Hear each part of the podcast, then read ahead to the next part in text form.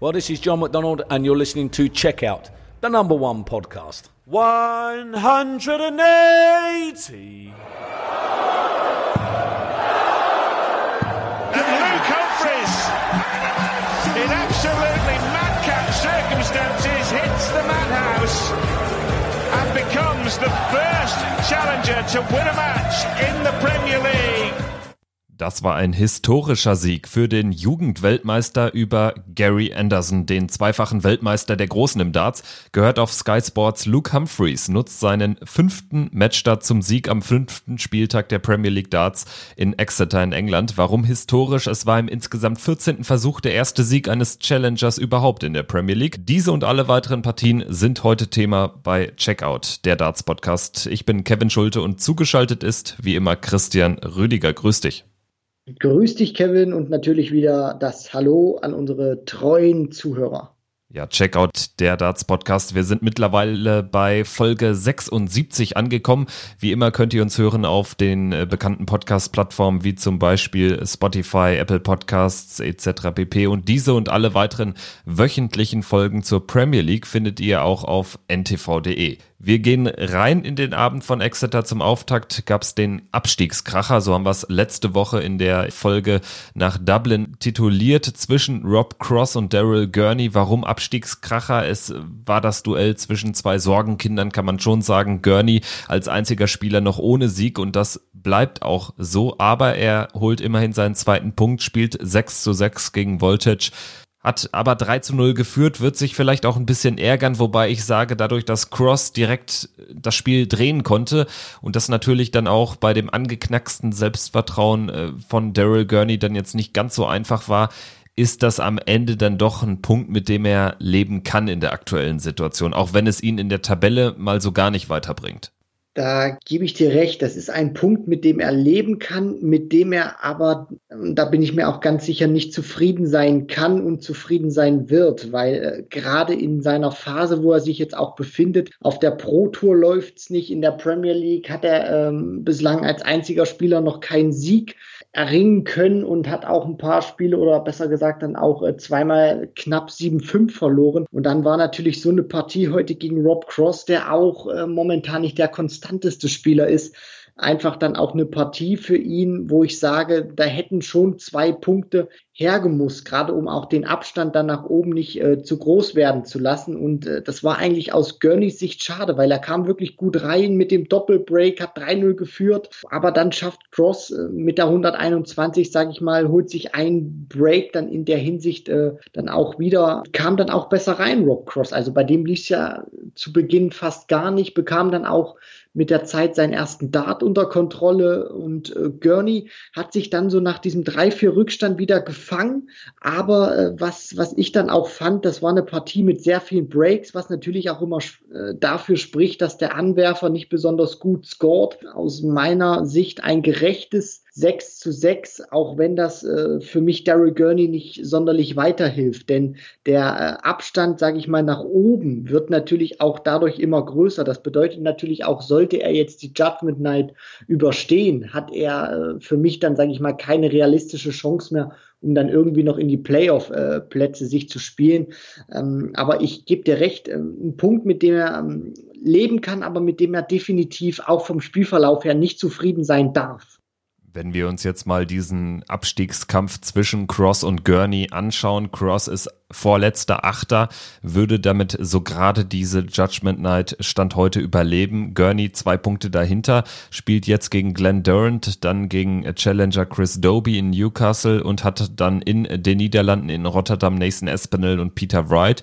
Wobei äh, Rob Cross nächste Woche ein Match gegen Challenger Stephen Bunting in Liverpool bestreiten wird und da sehe ich ihn ehrlich gesagt nicht verlieren. Also insofern sage ich, Gurney wird schwer für ihn, von diesem letzten Platz in den verbleibenden vier Spieltagen runterzukommen. Wie siehst du es? Da gebe ich dir voll und ganz recht, zumal äh, nächste Woche Liverpool äh, spielt er ja jetzt gegen Glenn Durant, der sich die Tabellenführung wiedergeholt hat. Dann spielt er in Newcastle gegen Chris Doby, wo ich auch glaube, das könnte der zweite Sieg eines Challengers äh, werden, nachdem das Luke Humphreys ja heute geschafft hat. Dann hat er nochmal Nathan Aspinall in Rotterdam an diesem Doubleheader ja auch. Und dann glaube ich schon, dass es dann Richtung äh, Judgment Night oder dann ähm, an diesem zweiten Abend dann gegen Peter Wright, gegen den Weltmeister, seine letzte Partie in dieser Premier League Saison sein wird und für ihn dann auch seine letzte Premier League Partie auf absehbare Zeit, weil er spielt momentan auch trotzdem noch als Top 10 Spieler ein unfassbar schlechtes Jahr.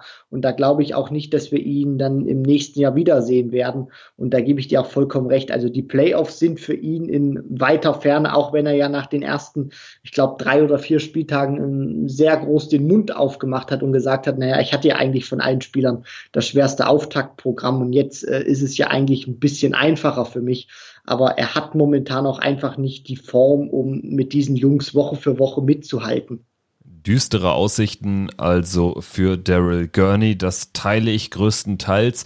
Dann lass uns jetzt schauen auf einen Mann, bei dem die Ausgangslage eine ganz andere ist. Wir haben es schon angesprochen. Glenn Durant hat sich die Tabellenspitze zurückerobert. Das lag unter anderem auch an der Niederlage von Michael van Gerven. Dazu kommen wir aber später. Erstmal sprechen wir jetzt über den Sieg von Glenn Durant, den etwas überraschenden, vor allen Dingen in der Höhe äh, Sieg gegen Gervin Price. 7 zu 3 gewinnt Daza und das war wirklich bockstark, vor allen Dingen auf die Doppel sehr nervenstark und er schreibt seine Erfolgsgeschichte in der Premier League weiter. Auch gegen Gervin Price für den Iceman ist es die erste Niederlage in der Premier League überhaupt in diesem Jahr. Es war auch die allererste Niederlage nach 13 Partien in Folge, die er jetzt, sage ich mal, so wettbewerbs- oder turnierübergreifend jetzt kassiert hat von Glenn Durant. Und äh, das war für mich auch wirklich, da gebe ich dir vollkommen recht, Kevin, in der Höhe 3 zu 7 die Niederlage für Price für mich sehr überraschend, denn der hat in den letzten Wochen, Tagen diese Bühne da gerockt, auf der European Tour, auf der Pro Tour, dann in der Premier League natürlich auch in der Woche zuvor gegen Peter Wright. Und ähm, für mich war da auch der Start ganz entscheidend. Also Price hat ja auch die Möglichkeiten gehabt. Äh, Im ersten Leg die 110, ein Dart auf Tops, äh, dann die 127 zum 1 zu 1 verpasst und dann auch ähm, im, im dritten Leg oder im vierten müsste es dann gewesen sein. Äh, der hatte dann immer jeweils ein Dart gehabt. Also in den ersten vier Legs hat er einen Dart ähm, pro Leck gehabt auf dem Doppel und den hat er eben nicht gemacht. Und Durant war da eben eiskalt, hat ihn dann gezeigt, wo die Doppel hängen.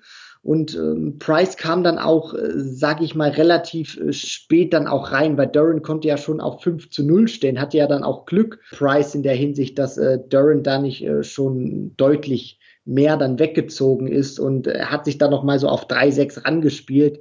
Aber was eigentlich so ähm, ausschlaggebend war, ist, dass bei diesen High-Finish-Kombinationen, die Price eben hatte, 110, 127 oder dann eben auch die 113, wo er dann eben diesen einen Dart auf Doppel hatte, den hat er nicht genutzt. Und wenn er den macht, natürlich sieht's dann ein bisschen anders aus. Aber das soll die Leistung von Glenn Durant nicht schmälern, weil der eigentlich seit Woche zwei gegen Fallon Sherrock, wo er diese Checkout-Probleme hatte, sich äh, jetzt wirklich auch kontinuierlich und stabil auf die Doppel präsentiert. Und das zeigt er eben auch, dass er eben da ist, wenn die Gegner patzen. Und äh, das macht ihn momentan auch brutal stark und sehr schwer zu schlagen brutal stark. Das ist ein gutes Stichwort für den Auftritt von Peter Wright an diesem Abend von Exeter. Der schraubt sein Average im Vergleich zur Vorwoche zum vierten Spieltag, als er mit 1 zu 7 gegen Gervin Price untergegangen ist. anders kann man es nicht beschreiben. Er schraubt diesen Average hoch um sagenhafte 27 Punkte im Schnitt pro Aufnahme. Er landet bei einem 110er Average und gewinnt folgerichtig 7-3 gegen einen dennoch starken, weiterhin starken Nathan Espinel. Das war schon ein Brett, was Wright da ans Board gezaubert hat. Die beste Leistung eines Spielers in der Premier League in diesem Jahr.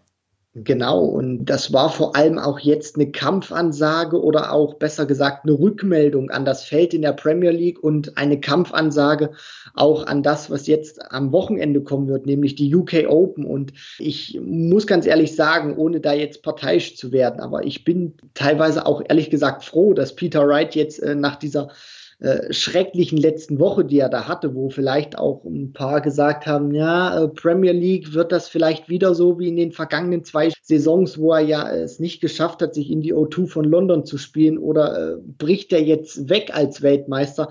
Da hat er wirklich gezeigt, letzte Woche, das war einfach nur ein schlechten Tag, den er da erwischt hat, weil er kam auf der European Tour wieder gut zurück mit einem Halbfinale und jetzt spielt er so ein Brett gegen Nathan Aspinall und das war ja wirklich von Beginn an bis zum Ende eine saubere Leistung. Allein auch schon die ersten acht Legs, wenn man sich die mal nur vom Average her anguckt, nichts unter 100 gespielt und das zeigt einfach auch, dass dieser 110er Average erstens mal übers gesamte Spiel konstant war, aber dass seine Leistung auch Leg für Leg sehr konstant war. Und das ist dann auch einfach der Unterschied gewesen, warum er sich dann mit 7 zu 3 gegen Nathan Aspinall durchgesetzt hat, weil der Phasen gehabt hat, wo er sehr gut gespielt hat, wo er auch mithalten konnte, aber dann auch teilweise mit dieser Konstanz nicht mitgehen konnte. Und das war dann auch so, dass Peter Wright, als er dann das Break geschafft hat zum 3 zu 1, das hat er ja dann auch transportieren können und sich dann äh, gegen Ende dann auch noch das zweite Break geholt. Also das war eine blitzsaubere Leistung von Peter Wright, der trotz seines zweiten Erfolgs jetzt in der Premier League immer noch auf Platz 7 steht.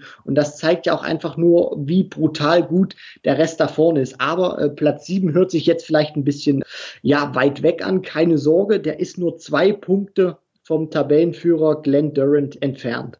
Ja, oder mit anderen Worten, den Tabellen siebten Trend vom Tabellenersten von Glenn Durant, gerade mal ein Sieg nach fünf Wochen Premier League. Da ist also alles noch offen. Und alles noch offen ist auch für Gary Anderson, der aber eine herbe Schlappe hat hinnehmen müssen gegen Luke Humphreys. Und da kommen wir jetzt somit zurück zum Start unserer heutigen Folge. Wir hatten den Matchstart auf Sky Sports bereits gehört von Luke Humphreys zum überraschenden 7 zu 5 gegen Gary Anderson. Beide pro Aufnahme bei unter 90 Punkten, also ein Stück weit auch Kontrastprogramm zum Peter Wright Match davor. Ganz komische Partie von beiden, keine Glanzleistung, vor allem nicht auf die Doppel. Humphreys brauchte da ja auch einige Darts, bis er dann äh, die Chance zu diesem historisch ersten Sieg eines Challengers in der Premier League nutzen konnte, bei Anderson ging ja wirklich am Ende gar nichts mehr. Der wollte einfach nur noch nach Hause, hatte ich das Gefühl. Der wollte es einfach nur noch überstehen und ist nicht mal mehr mit einem Unentschieden nach Hause gegangen. Und das finde ich ehrlich gesagt, wenn man sich diese Partie auch anschaut, sehr kurios, denn äh, gerade jetzt im letzten Leck, im zwölften und entscheidenden, da hatte man äh, so teilweise das Gefühl äh, von Luke Humphreys Seite, aber auch von Gary Anderson, keiner wollte das Leck so richtig gewinnen. Und ähm, du hast es auch angesprochen, vom Niveau her war es, was beide gespielt haben, die schwächste Partie an diesem Abend. Und es war auch eine Partie, die von vorne bis hinten ähm, nicht rund war. Das ging ja schon im ersten Leck los, als Gary Anderson und Luke Humphreys beim Checken äh, die, die großen Zahlen verpasst haben. Also Anderson, der will einmal die 14 spielen für Tops, trifft die 11 dann will er die 3 für Top spielen, trifft die 17 und muss dann auf die Doppel 13 gehen. Und bei Luke Humphreys war es ja auch so, der trifft den ersten auch nicht mit der großen Zahl, aber schafft es dann mit dem einen Dart, den er noch in der Hand hat, das Doppel zu treffen. Und das hat sich dann so durch die Partie dann auch gezogen. Und was mich dann auch ehrlich gesagt überrascht hat oder auch ein bisschen erschrocken hat, war, dass äh, Gary Anderson wirklich so schwach vom Average war. Weil normalerweise ist das ja auch eine Partie, oder äh, Matches, die dem Flying Scotsman liegen. Humphreys ist auch einer, der einen schnellen Rhythmus hat, wo es auch wirklich, wo er auch wirklich äh, sehr schnell wieder ans Board kommt, Gary Anderson, aber er war vom Scoring auch überhaupt nicht da. Humphreys hat äh, viel mehr 100 plus und 140er plus Aufnahmen gehabt und diese 21 Prozent auf Doppel, die sind natürlich dann brutal schlecht und da kannst du dann in der Premier League, auch wenn dein Gegner nur ein Punkt besser ist als du, nicht wirklich viel reißen. Also deswegen, das war wieder eine der schlechteren Partien von Gary Anderson und ich bin mal gespannt, wie er sich jetzt oder wie er das verdaut im Punkto UK Open, denn da geht's jetzt auch für ihn darum, auch mal wieder saftig Preisgeld zu verteidigen in, in der Rangliste, denn sonst kann er auch wieder ein bisschen abfallen. Aber für die Premier League war das wirklich ein schwacher Auftritt von Gary Anderson. Ja, umso versöhnlicher dann die Partie zum Abschluss des Abends. Michael Smith gegen Michael van Gerven und Michael Smith gewinnt 7 zu 4. Das ist der zweite Sieg des Bully Boys seit Samstag gegen MVG. Da hat er bei den Belgian Darts Championship die Partie gegen äh, den Weltranglistenführenden mit 6 zu 5 gewonnen. Jetzt war es ein 7 zu 4 in Exeter. Dabei war die Chance schon da zum 7 zu 2. Also da hätte Michael Smith die Partie schon für sich auf die Doppel entscheiden müssen. Am Ende ist es ein 7 zu 4. Ich weiß gar nicht, wie viele Matchstarts waren es am Ende. Boah, also da muss ich selbst mal nachzählen. Ich glaube, acht oder neun hat er äh, definitiv gebraucht, um äh, Michael van Gerven da zu schlagen. Aber ich denke, das sollte man jetzt nicht zu, zu kritisch mit dem Bully Boy sein, sondern jeder, der ihn kennt, weiß auch, dass der in wichtigen Momenten auch mal vom Kopf her nicht da ist.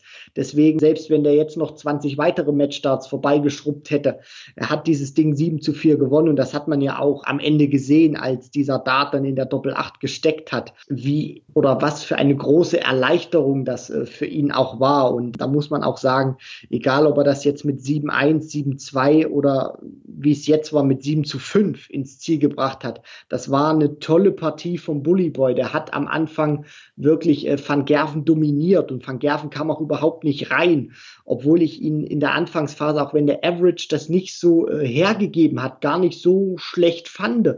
Ähm, aber Smith war einfach brutal gut. Der hat das äh, vom Kopf her auch sehr, sehr trocken gespielt. Und da hast du auch gesehen, dass dieser neuen Data und dieser Finaleinzug von Hasselt am Wochenende ihm sehr viel Selbstvertrauen gegeben haben. Also dieser neuen Data in der Premier League und das Finale, auch wenn es eine Niederlage war gegen Gervin Price an, beim allerersten Euro-Tour-Event, der hat das sehr kontrolliert kontrolliert, sehr souverän, mit sehr viel Selbstvertrauen gespielt. Dann kam so ein kleiner Knacks von Gerven, kam noch mal kurz rein. Aber wichtig für ihn war, und da bleibe ich dabei, dass Michael Smith diese Partie zugemacht hat. Alles andere zählt auch in seiner äh, Verfassung nicht. Und bei Michael van Gerven, da hat man jetzt auch gemerkt, dass der ein bisschen verunsichert ist, dass der auch äh, momentan sehr viel ausprobiert. Der hat jetzt mit komplett neuen Darts gespielt. Der Barrel war verändert im Gegensatz zum European Tour Event auch äh, von Hasselt wo er gegen Smith verloren hat, da merkt man natürlich auch, der sucht, der ist nicht zufrieden mit seiner Form, der weiß, der kann besser spielen und ich finde, das ist auch immer ein äh, großes Signal an die, an die Konkurrenz oder ein Zeichen, wenn ein Michael van Gerven, der ja eigentlich nie seine Darts gewechselt hat, der äh, nie jemand anderen seine Darts hat berühren lassen, die gespielt hat, bis die abgegriffen waren, bis zum geht nicht mehr, plötzlich äh, rauskommt und sein Equipment, sage ich mal, nach seinem Ausrüsterwechsel, nach nicht mal komplett kompletten zwei Monaten wechselt. Das ist auch schon ein Zeichen, dann auch jetzt für, für die UK Open und er hat jetzt äh, zwei Niederlagen nach fünf Partien. Das ist nicht Michael van Gerven-like und äh, ich bin gespannt, wie, er, wie das jetzt äh, weitergehen wird mit ihm, auch wenn die Leistung, das dürfen wir jetzt nicht vergessen, also jetzt nicht brutal schlecht war. Aber man merkt schon, der überlegt und der sucht, wie kann ich besser werden. Aber momentan ist die Konkurrenz auch zu stark und lässt ihn diese Fehler, die er auch macht, nicht durchgehen. Michael Smith, ich muss dich äh, korrigieren, er hat 7 zu 4 sogar gewonnen, aber es war natürlich am Ende nochmal auf Messerschneide, wenn äh, Michael van Gerven die 100 rausnimmt. Er hatte es dann versucht, nachdem der erste Dart in der Single 20 war, über Top-Stops zu gehen, das hat nicht geklappt. Dann steht 6-5 und Michael van Gerven hätte das zwölfte und letzte Leg anfangen dürfen und hätte also noch eine realistische Chance auf einen Punkt gehabt. 7-4 am Ende für Michael Smith, ich glaube, es war der zehnte Matchstart am Ende, ich bin jetzt gerade nochmal in mich gegangen. Wir halten fest, Michael van Gerven, es läuft weiter nicht rund. Es ist ein Stück weit auch eine Ergebniskrise, keine rein spielerische Krise, weil die Averages sind ja jetzt nicht Woche für Woche schlecht. Also er ist da ja eigentlich vorne mit dabei in der Riege um eben Michael Smith, um Nathan Espinel, Gervin Price und Weltmeister Peter Wright. Also es ist ein Stück weit ein Ergebnisding. Vielleicht ändert sich das Ganze bei den UK Open. Machen wir einen Haken hinter diesen fünften Spieltag, hinter Exeter. Es geht stramm Richtung Judgment Night vier Spieltage noch, dann fällt der neunte raus. Aktuell ist es, wie eben angesprochen, Daryl Gurney mit nur zwei Punkten, aber Rob Cross ist für ihn noch in Reichweite mit vier Zählern und ab da wird's dann richtig kuschelig. Die Plätze eins bis sieben sind nur ein Sieg voneinander getrennt. Sieben Punkte hat Glenn Durant an der Spitze zusammen mit Michael Smith, der hat auch sieben Punkte, dann Michael van Gerven und Nathan Espinel mit sechs Zählern und auf Platz 5 folgt Gervin Price mit 5 Punkten und dann die beiden Schotten Gary Anderson und Peter Wright mit jeweils 5 Punkten. Ich sage aber ganz ehrlich, also Wright sehe ich schon deutlich vor Anderson aktuell und wenn man sieht, gegen wen Anderson noch ran muss, da kann ich mir schwer vorstellen, dass er es am Ende in die Playoffs schafft, weil es, du sammelst natürlich jetzt auch Punkte, um eben nicht nur diesen, diesen neunten Platz zu vermeiden, um äh, die Rückrunde spielen zu können, sondern du sammelst dir natürlich auch schon oder du, äh, du fütterst dir Punkte an, um es am Ende in die Top 4 zu schaffen. Und da sehe ich aktuell neben Gurney und Cross auch Anderson nicht so wirklich in der Verfassung, um das zu schaffen. Für mich ist es ein Kampf zwischen sechs Spielern und das sind für mich ganz klar Michael van Gerven natürlich, Gervin Price, Peter Wright, obwohl er nur auf Rang 7 steht und Michael Smith. Wenn er diese Wahnsinnsform noch ein paar Wochen konservieren kann, wenn er da noch ein paar Punkte, sich ein Polster vielleicht äh, anfüttern kann. Natürlich ist es Glenn Durant mit seiner wahnsinnigen Konstanz scheinbar und es ist auch Nathan Espinel. Also diese sechs machen für mich die Top 4 am Ende unter sich aus. Das Ding ist ja auch bei Anderson, dass er in seiner Form sehr schwankend ist. Also der hat teilweise wirklich gute Matches dabei, aber der hat auch in der Premier League Partien gewonnen, wo ich sage, die hat er auch mit, mit ein bisschen, ich will jetzt nicht sagen Dusel, aber äh, nicht gewonnen, wo er wirklich sein allerbestes A-Game ausgepackt hat. Und darum geht's ja dann auch. Er hat äh, diese Punkte eingefahren, die wichtig für ihn sind. Aber wenn ich dann mal so auf die letzten beiden Spieltage dann gucke, Woche 8 und Woche 9, also bevor dann dieser Cut gemacht wird nach der Judgment Night, da muss in Rotterdam also am Mittwoch gegen Gervin Price ran und dann am Donnerstag noch gegen Michael van Gerven. Also da gibt's, sage ich mal, in der Hinsicht bessere Auftakt oder bessere Partien, um sich dann, sage ich mal, auch für die Crunch-Time dann in Stellung zu bringen. Deswegen glaube ich auch, dass Anderson jetzt nicht nach der Judgment Night rausfällt. Das wollte ich damit jetzt nicht sagen. Aber dass gerade auch so ein Spieltag oder so ein Doubleheader dann unfassbar wichtig ist, um sich, wie du das schon angesprochen hast, gut zu positionieren für den Kampf um die Playoffs. Und äh, da gefällt Daryl Gurney für mich nach der Judgment Night raus. Rob Cross wird sich so äh, drin durchwursteln und dann bin ich einfach bei dir. Also Durant, Smith, Van Gerven, Aspinall, Price und Wright sind für mich die sechs Spieler in der Hinsicht, die auch dann wirklich den Kampf äh, um die O2, um die vier Plätze in London ausmachen werden. Anderson wird für mich da auch ein bisschen abfallen und Cross, die werden so um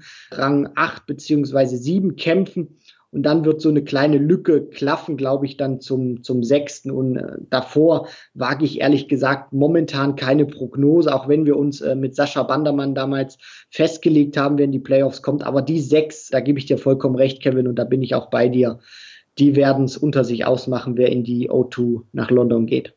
Nächste Woche geht es dann an die Merseyside nach Liverpool. Folgende Partien stehen dort auf dem Plan. Michael Smith gegen Peter Wright, Daryl Gurney gegen Glenn Durant, letzter gegen erster. Dann Gavin Price gegen Michael van Gerven, also auch für beide für die Tabelle eine wahnsinnig wichtige Partie. Rob Cross spielt gegen Stephen Bunting. Bunting, der Challenger, feiert sein Premier League Debüt als Challenger. Mir ist gerade eingefallen, er war ja schon mal als regulärer Teilnehmer vor ein paar Jahren dabei. Und im letzten Spiel in Liverpool Gary Anderson gegen Nathan Aspinall. So, das war Checkout der Darts Podcast zu Spieltag Nummer 5 der Premier League Darts in Exeter. Wir sind natürlich nächste Woche wieder am Start, aber erstmal viel wichtiger an diesem Wochenende. Heute, Freitag, morgen, Samstag und übermorgen Sonntag werden die UK Open ausgetragen in Minehead, ganz im Südwesten von England. Und das ist ein ganz besonderes Turnier. Wer es nicht kennt, es gilt als der FA Cup des Darts. 160 Spieler, offene Auslosung nach jeder Runde. Da kann es dann schon in der Runde der letzten 64 zum Spiel Van Gerven gegen Smith kommen, wie heute ist alles möglich. Es gibt keine Setzliste und das macht das Turnier so besonders. Fünf Deutsche auch am Start und wir werden das Turnier in der nötigen Tiefe auch begleiten, die einzelnen Runden analysieren und uns die Auslosung genauer anschauen. Heißt, wir melden uns auch Samstag und Sonntag in der Früh und dann am Montag mit einem großen, ausführlichen Update, so kann man sagen. Ich freue mich wahnsinnig drauf. Das wird eine sehr intensive Zeit, sehr kompakt natürlich auch. Wir haben ja schon mehrfach gesagt, Christian, eigentlich könnte dieses Turnier auch eine Woche lang gehen. Ja, vor allem dann auch mit dem Starterfeld. Das ist eigentlich das, das größte Starterfeld, was die PDC an den TV-Turnieren, sage ich mal, zu bieten hat. Noch größeres Starterfeld als die WM. Und du hast das eben angesprochen, der Reiz ist ja eben, dass du nie weißt oder dich nie sicher fühlen kannst. Du kannst in jeder Runde praktisch gegen Spieler spielen, die nicht in den Top 32 der Welt sind oder vielleicht sogar in den Top 40, äh, 50 der Welt, soweit sie, sage ich mal, noch mit dabei sind. Aber dann kann es natürlich auch sein, die gesetzten Spieler steigen ein und dann hast du eben eine Partie Price gegen Anderson gleich zum Auftakt und dann fliegt einer der beiden raus. Also das ist wirklich hochspannend, was da passieren wird und es ist vor allem auch immer ein ein Turnier, wo ich finde, wo viele Geschichten geschrieben werden. Also Gervin Price stand ja damals, als Peter Wright seinen ersten Major gewonnen hat, damals im Finale äh, mit ihm. Nathan Aspinall hat dort seinen ersten Major geholt. Gary Anderson, der verteidigt jetzt äh, diesen Erfolg von vor zwei Jahren, muss da gehörig aufpassen, dass er ein gutes Turnier spielt, sonst kann das sehr drastische auch Einschränkungen äh, haben auf sein Ranking, weil da so ein großer Titel rausfällt. Also das wird äh, hochspannend sein. Wie wird sich Michael van Gerven präsentieren? Also da gibt's viele Geschichten, die wir da thematisieren werden, hoffe ich zumindest. Ja, definitiv. Das werden wir tun. In diesem Sinne ausgecheckt für heute nach Premier League Spieltag 5, unmittelbar vor Beginn der UK Open. Wir hören uns morgen schon wieder. Bis dahin, macht's gut. Ciao.